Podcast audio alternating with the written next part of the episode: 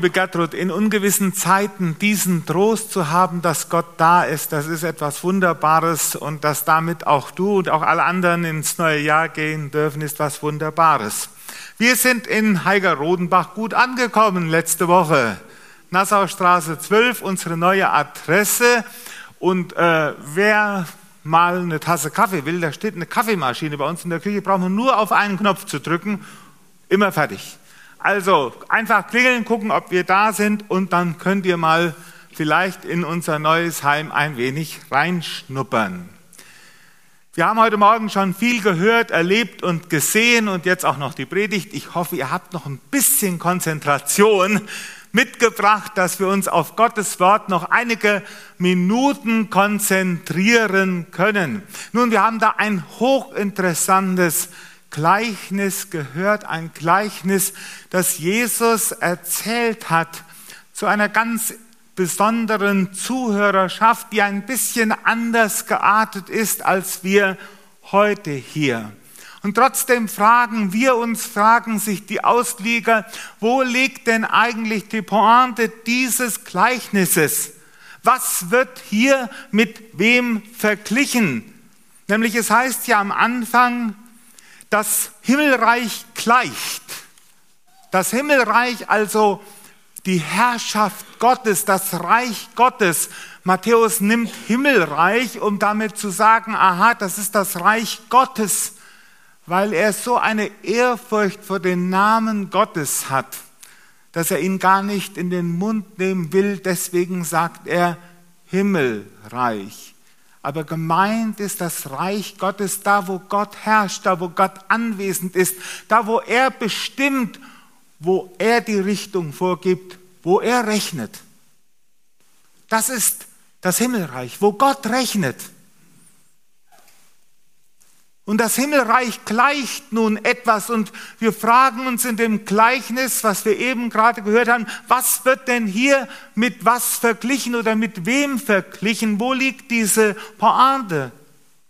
Nun, ist das Reich Gottes wie ein Weinberg, den die Arbeiter zu bestimmten Zeiten gerufen werden, nach dem Motto, okay, am Anfang sind welche dabei und am Ende auch noch?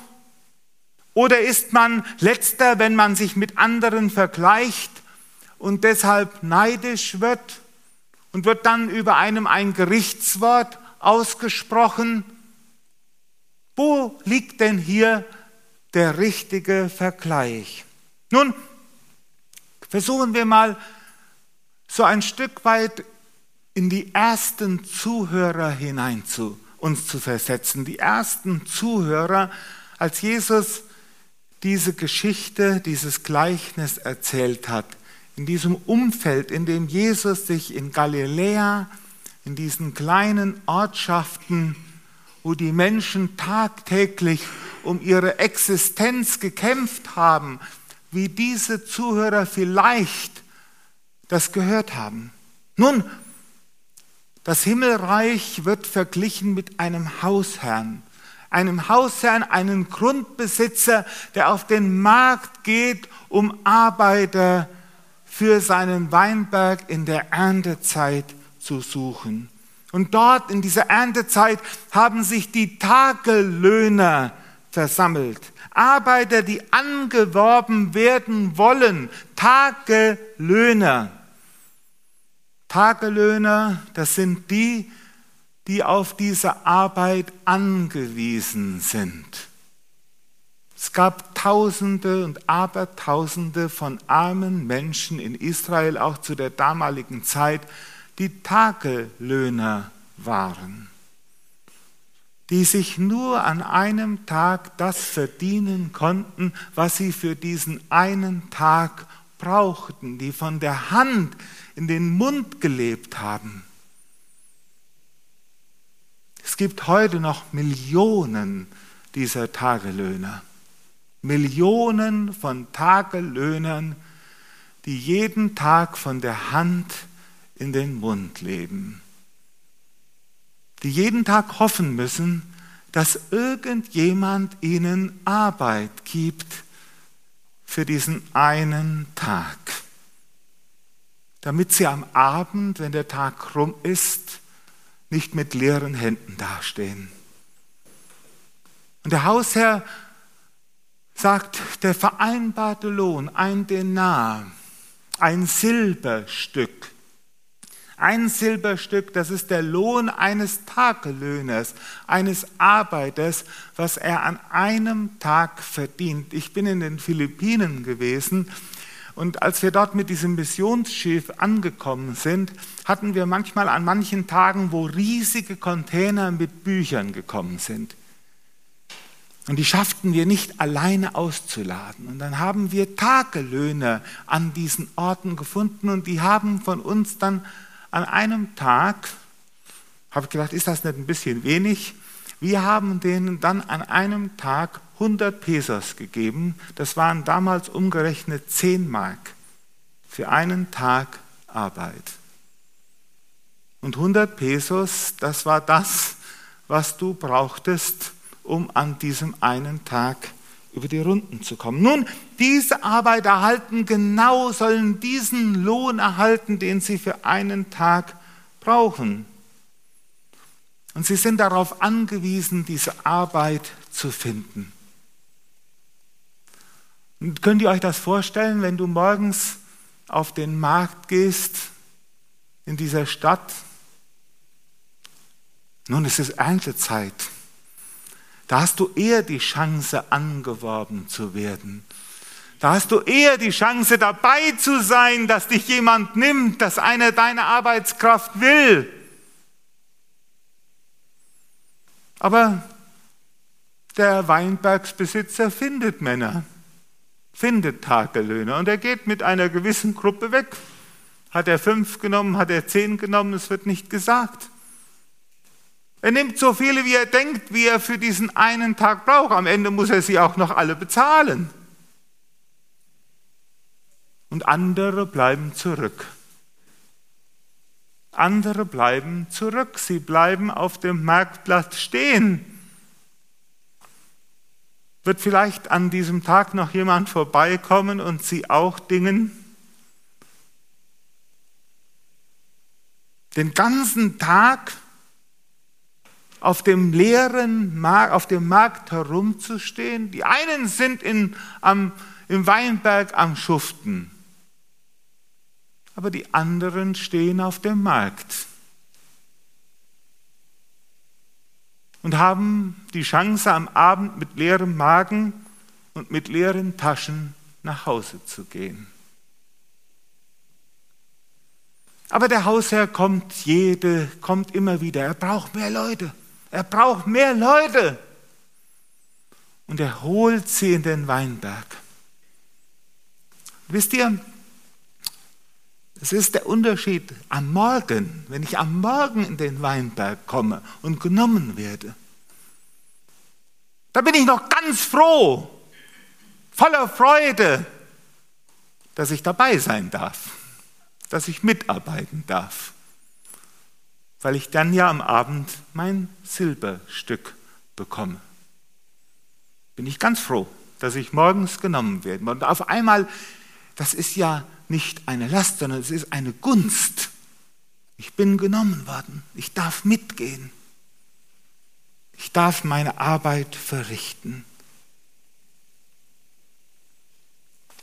Jetzt am Abend, am Morgen und jetzt die anderen werden so aufgezählt und dann auf einmal kommt der Fokus im Gleichnis auf den Abend. Der Arbeitstag ist vorbei. Und jetzt soll jeder seinen gerechten Lohn bekommen. Aber der Hausherr, der Grundbesitzer ist komisch. Der ist ganz komisch. Der ist unberechenbar. Der ist ganz, ganz, ganz komisch, ganz, ganz unberechenbar. Der ruft die Letzten, die er um 5 Uhr nachmittags, die noch eine Stunde bisschen mitgeholfen haben, die ruft er zuerst. Die ruft er zuerst. Jetzt können wir ja sagen, naja, vielleicht gibt er denen ein paar Groschen. Die haben ja nicht viel gemacht. Gibt denen so, dass sie sich vielleicht noch ein Stückchen Brot kaufen können. Die anderen stehen dabei, sind ganz gespannt, als er seine Börse zückt. Und sie, sie, sie, verstehen es nicht. Jeder kriegt ein Silberstück von denen, die zuletzt gekommen sind. Jeder kriegt ein Silberstück. Und na klar steigt die Spannung. Die Spannung steigt, was bekomme? Ach, die ein Silberstück. Wenn der denen ein Silberstück gibt, was werde ich dann bekommen? Das wäre doch gut. Ja, in, in, in, in, in unseren Firmen in Deutschland spricht man ja nicht so gern über das Geld. Ne, da weiß, die Kollegen sollen ja nicht wissen, was man verdient. Ist auch manchmal besser so. Das haben die alle mitbekommen, die, die da nur eine halbe Stunde oder eine Stunde gearbeitet haben, die kriegen auch ein Silberstück. Ein Silberstück. Die kriegen den vollen Tagslohn. Und da ist bei den anderen, na klar, die Erwartung, auf einmal steigt die Erwartung, die Erwartungshaltung. Was werden wir jetzt bekommen, die wir den ganzen Tag geschuftet haben? Und jetzt stellt euch mal vor, ihr kennt ja das, ihr kennt ja die Geschichte. Aber stellt euch mal vor, die ersten Zuhörer, die dieses Gleichnis hören. An der Stelle steigt bei denen die Spannung. Die, ersten, die letzten haben einen Silbergroschen bekommen. Was bekommen jetzt die ersten? Was bekommen die ersten? Und auf einmal Riesenenttäuschung. Riesenenttäuschung. Die bekommen auch nur ein Silberstück. Nur ein Silberstück. Bekommen genau das gleiche wie die letzten. Am Morgen war der verheißene Tageslohn, war die Anstellung im Weinberg noch das große Los für den Tag. Aber da die anderen nun genauso viel erhalten, ist der vereinbarte Lohn, der sonst doch das Leben sichert für diesen Tag, nicht mehr genug. Hast du nicht manchmal auch schon in deinem Leben dieses Gefühl gehabt, am Anfang warst du ganz froh, dass du überhaupt genommen wurdest. Aber dann so mit der Zeit hast du dir gedacht, ich habe doch eigentlich viel mehr verdient. Viel mehr verdient. Hast du nicht auch schon mal dieses Gefühl gehabt? So insgeheim. Offen spricht man ja nicht darüber. Ich habe doch eigentlich viel, viel mehr verdient. Ich will euch mal etwas aus meiner Jugend erzählen. Ich war als Schüler, mussten wir ein Schulpraktikum machen. Stellt euch vor, der Jochen ist beim Metzger gelandet. beim Metzger. Ich weiß, na, egal. Ich bin da gelandet, ist eine Geschichte für sich, wie ich da hingekommen bin. Und ich habe mir Mühe gegeben. Oh, wie habe ich mir Mühe gegeben. Ich habe das Kühlhaus von denen zigmal geputzt in der Zeit, wo ich da war. Ich musste nur mittags bleiben. Ich bin den ganzen Tag geblieben. Bis abends spät. Ich habe mich angestrengt. Und jeden Tag, wo ich in dem Praktikum war, habe ich gedacht, na, was werde ich wohl am Ende bekommen? Und dann nach diesen zwei Wochen kriegte ich ein paar Wurstgläschen, einen schönen Wurstkorb mit Wurst und allem Möglichen. Und der Chef, der gab mir auch noch 25 Mark. Der hätte mir die überhaupt nicht geben müssen. Ich habe ja, war denen ja mehr Arbeit. Habe ich aber nicht so gedacht. Und meine, mir ging die Fluppe runter irgendwie habe ich noch das Gesicht gewahrt. Bin aus der Nummer rausgekommen, aber das war so ein Gefühl, ich hätte doch viel, viel mehr verdient. Habt ihr auch schon mal so ein Gefühl gehabt? So ging es diesen Arbeitern, die den ganzen Tag geschuftet haben. Auf einmal geht der Rollladen runter. Die gucken nur noch auf den Boden. Die können dem Hausherrn gar nicht mehr in die Augen schauen. Luther sagt, warum blickst du Scheel drein, Scheel drein? Also ne, so kann man sich alles Mögliche tun. Der kann nicht mehr aufrecht dem anderen in die Augen gucken. Der kann den gar nicht mehr ansehen. So enttäuscht ist er. Nun, nach welchem Maßstab bezahlt dieser Hausherr? Er bezahlt denen den Tageslohn, die ihn nicht verdient haben. Ja, er ruft sie sogar zuerst herbei. Und wisst ihr, Gott rechnet anders, weil er ja mit diesem Hausherrn verglichen wird. Das Himmelreich gleicht einem Hausherrn. Die Herrschaft Gottes gleicht einem Hausherrn. Einem Hausherrn. Und wisst ihr, in dem Gleichnis gibt es das Stichwort. Wonach bezahlt der Hausherr am Abend seinen Lohn? Er ist gütig. Er ist großzügig. Er ist gütig, gütig weil er nicht nach Leistung bezahlt. Er bezahlt nicht nach Leistung, sondern er bezahlt nach Bedürftigkeit.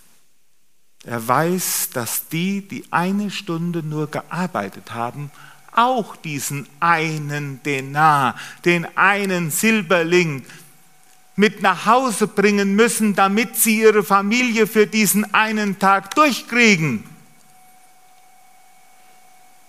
Er bezahlt, weil er gütig ist, weil er großzügig ist. Und er bezahlt nicht nach dem Leistungsprinzip. Und wisst ihr, das ist für uns Menschen ganz schwer zu verkraften.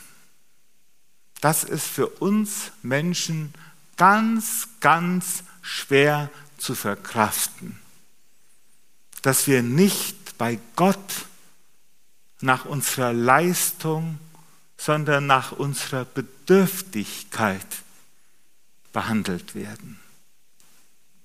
Das ist etwas, was für uns Menschen eine katastrophale Schwierigkeit ist. Das Interessante ist, die Leistung ist nicht das Problem. Die Leistung ist gut. Die Leistung, die die, die am Anfang von morgens früh bis abends spät erbracht haben, ist gut. Die Leistung ist nicht das Problem. Sondern das Problem ist da, wo auf einmal die Leistung zum Bewertungsmaßstab wird. Und das haut bei Gott nicht hin. Das haut bei Gott nicht hin. Gott bewertet nicht nach Leistung. Und damit als Menschen zurechtzukommen, ist schwer. Weil wir so tief in uns drin, ich auch, jeder von uns dieses Leistungsprinzip in sich hat. Denk doch mal an den zweiten Sohn in der Geschichte vom verlorenen Sohn. Weiß, jeder kennt die Geschichte? Alle? Ne? Alle kennen sie. Als der eine Sohn zurückkommt, nachdem er alles verprasst hat, alles auf den Kopf gehauen hat, dann macht der Vater auch noch ein Riesenfest. Und da geht der, der die ganze Zeit zu Hause geblieben ist, die ganze Zeit fromm geschuftet hat, alles gemacht hat, er geht aufs Feld hinaus und ist zornig.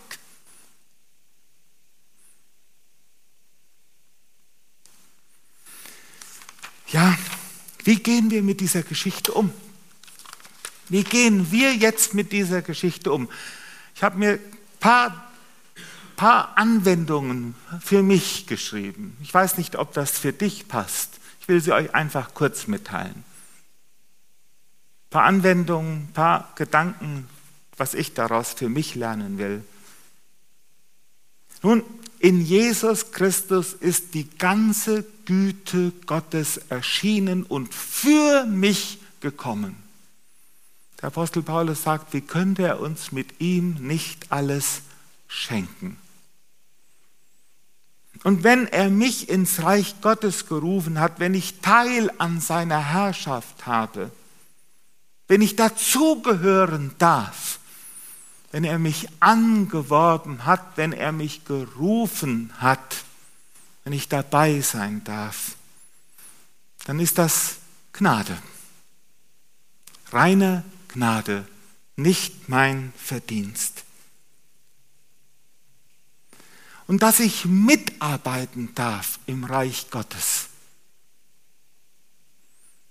Dass ich predigen darf, dass ich meine Zeit und Kraft mit einsetzen darf, weil Gott mir selbst alle Gaben dazu schenkt.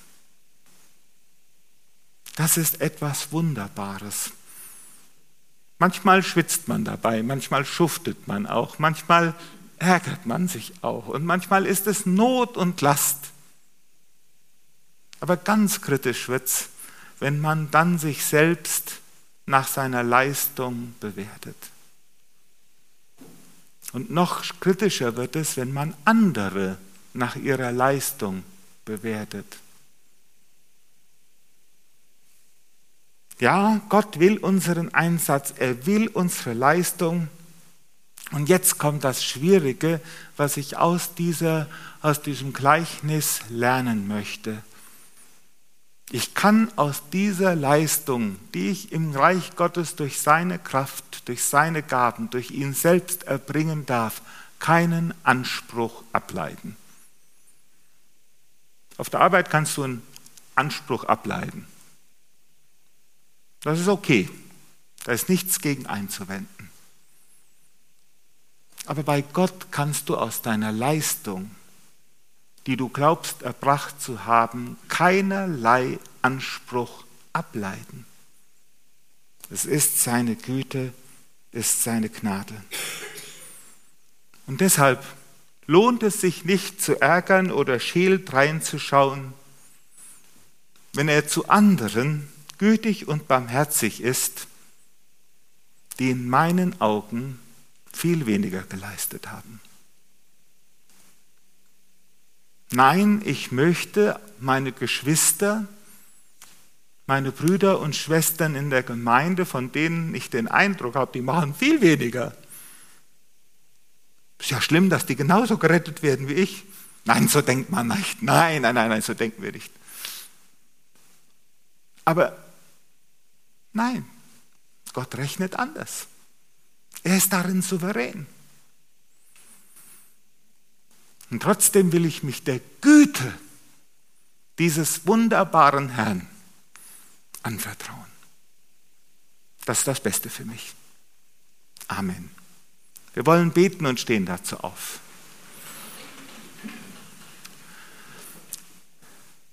Unser Gott und Vater, du rechnest anders anders als wir es unter unseren menschlichen und irdischen Bedingungen gewohnt sind.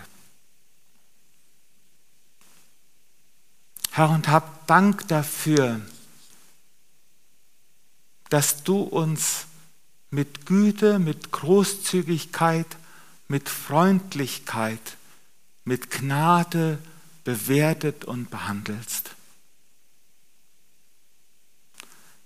Hab Dank, Vater im Himmel, dass du die Latte nicht so hoch hängst, die wir nie erreichen können, sondern dass deine Gnade, deine Liebe, deine Barmherzigkeit uns gilt. Und lass es uns als Vorrecht begreifen, unter deiner Herrschaft zu stehen, in deinem Reich dazugehören zu dürfen und mit dabei zu sein. Herr, und wo wir neidisch waren, wo wir unbarmherzig waren mit unseren Geschwistern, wo wir auf die Leistung des anderen abfällig herabgeschaut haben, wo wir vielleicht auch andere schlecht gemacht haben. Bitte vergib uns. Hab Dank, dass deine Gnade und dein Heiliger Geist an uns wirken. Amen.